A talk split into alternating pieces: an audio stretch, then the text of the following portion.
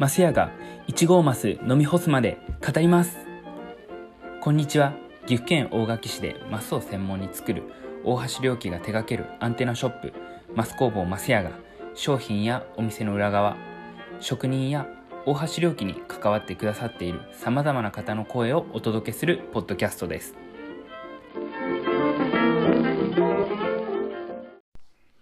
どうもパーソナリティの大地です。このポッドキャストも収録4回しておりましてパーソナリティとしてこう回を重ねていくごとにですねゲストの人の話をこう聞いているんですけどもちょっと自分でも感じたことを伝えてみたいなというふうな欲が少しずつ出てきておりまして あの今日はですねこういう企画を用意してみました。題して今月の大地の独り言。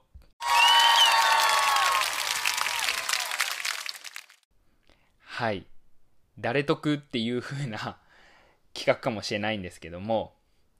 まあ私伝統工芸品とかヒノキを扱う企業で働く中で聞いてまあリスナーさんとは違った経験をすることがこうあったりするので、まあ、そういう経験から何を感じているかとかそういうのをお伝えしていけたらなと。でまあ私の独り言として少し聞いていただければ嬉しいなというふうに思っております。ではまあ独り言を話すので、まあ、その前にマスにお酒を注いでちびちびと伸びながらやっていきたいなというふうに思っております。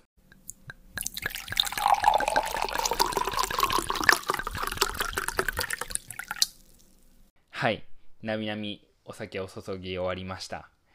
またこの1号マスがあの飲み切るまでに番組を締めたいというふうに思っておりますので今日もお付き合いよろしくお願いいたします。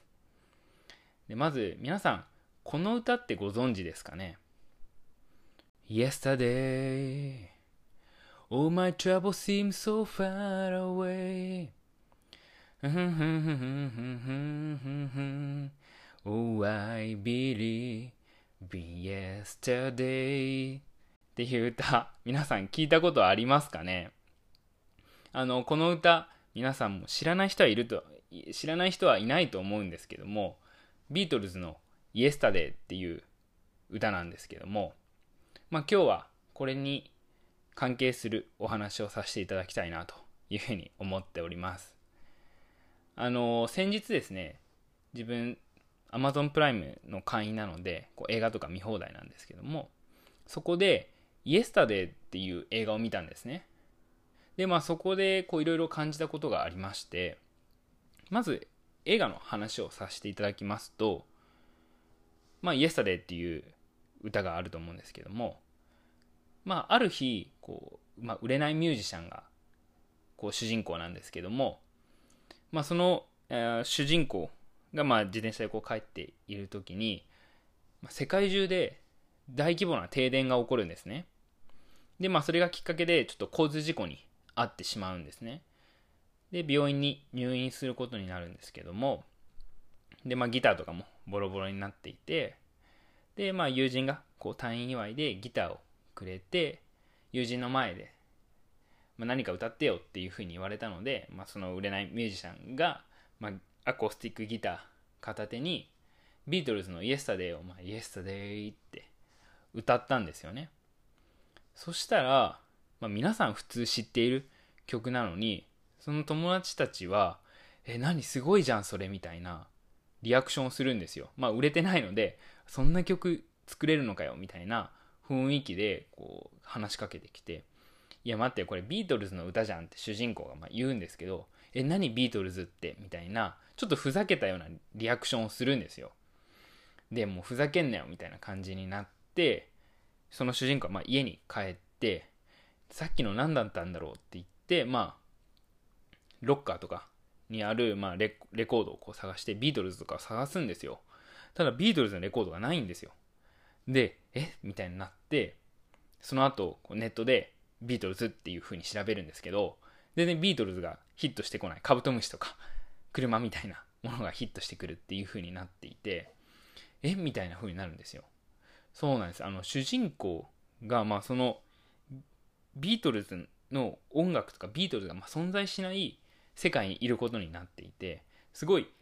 SF 的な話になるんですけども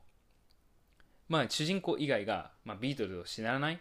世界になっていってですね。でまあ主人公はそれをまあ知っているので、まあ、ビートルズの歌をこう歌い始めると、まあ、皆さんすごい「え何その歌すごいじゃん」っていう風になっていくんですね。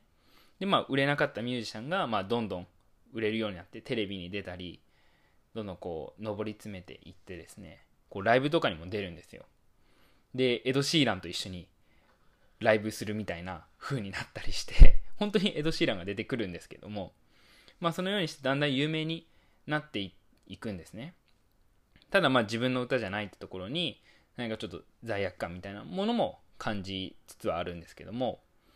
そのような時にこうある時まあ2人ビートルズを知っている人にまあ出会うんですね。でまあそれを知った時にその主人公はやばいみたいな自分のそのやってることがバレるみたいな風にこう感じてしまっているんですね。でまあこれやっぱりちゃんと伝えなきゃっていうところでそのまああるライブをするした後にそのビートルズを知っている人たちが、まあ、楽屋に来ていいですかっていうふうに言うのでまあ通して。でまあもう主人公はまあ怒られるだろうなとかいろいろ言われるんだろうなっていうふうに思っていて対面すると、まあ、そのビートルズを知っている彼らがその主人公に対していや本当にありがとうっていうふうに感謝をするんですね。でまあその人たちはビートルズがますごい好きでただ今の世界にはビートルズの音楽がなければ彼らが生きた証もないっていうふうになっていて好きなのにやっぱりそれをこう聞けないっていうふうになっていてただ主人公が歌ってくれるからこそそのビートルズの音楽が聴けるっていうふうに感じていてとてもこう感謝をしてるんですね。でなんかこの映画を見た時にあなんかすごい自分にこう刺さるものがあってそれは何かっていうとまあ音楽っていう、まあ、文化が人々のこう生活を豊かにしているんだなっていうことをまあ実感あこう改めて実感したっていうところがあります。で私たちも、まあ、日本の伝統工芸品っていうマスっていうものをこう扱う中で、まあ、一つのこう文化を扱う企業として何かそういうこ生活を豊かにするっていうところに何か根ざしてるのかなっていうのを感じましてこう以前まあ私営業部なのでまあいろいろな方とお会いする中でこう私はマスを新しくしたいっていうふうに言った際に、まあ、ある人になぜ伊藤君はこうマスを新しくしたいのっていうふうに言われてしまいましてで自分としてもその時に、まあ、1300年歴史あるものなのでやっぱりそれを次の世代に伝えていきたいですっていうふうに言うと、なんでそれを伝えたいのっていうふうに聞かれるんですね。で、まあ、なんでだろうみたいな、まあ、文化をなくしちゃダメとか、そういうふうに思うんですけど、ただそれじゃなんかしっくりこなくて、で、それの答えっていうのはなかなかその時出せなくてですね、ただまあこの映画をきっかけにまたいろいろ考えて、なんか改めて感じたのは、その文化っていうものが人々の生活今回で言えばビートルズの音楽っていう文化がその人たちの人生を豊かにしたりこう楽しくしたり時にはこう悲しい記憶をこう持たせたりとかっていう風な感じでまあいろんな生活を豊かにしているもの。だからこそ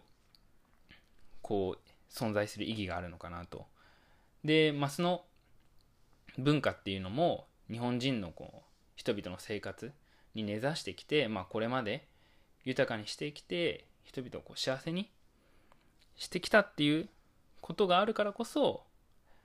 まあ、次に伝えるっていうことをやっていかなきゃいけないのかなというふうに思いましてまあこうビートルズの音楽で人々が幸せになったようにマスという文化で日本人であったり、まあ、世界の人がこう幸せになった瞬間っていうのは間違いなくあるので、まあ、そういうのをやっぱなくさないためにもこうマスの文化っていうのを継承していかなきゃいけないのかなというふうに思いました。で、まあ、ビートルズ今回の映画で言えば、まあ、ビートルズの音楽がなくなってただやっぱなくなったからこそ初めてビートルズの音楽のこうありがたみとかそういうのに気づかされたと思うんですけども多分普通のこう伝統文化みたいなことも多分そうだと思っていまして文化がこうなくなったからこそ改めてその文化の重要性に気づくっていうことがあるのかなというふうに思っています。でこの映画の中では、まあ、ビートルズの音楽がなくなってただ主人公が歌ってくれたからこそビートルズの音楽が残るっていう風になっていましたけどもただ普通のまあ伝統産業の話で言えばこう担い手とか後継者問題っていうものがやっぱりある中で、まあ、次に継承できない伝統産業っていうのもあるんですけどもやっぱり次に受け継いでいくことでより日本人の生活をこう豊かに楽しくできるっていうふうにあの信じているので、まあ、私たちはその文化を継承していかないといけないなというふうに感じてますし、まあ、その文化を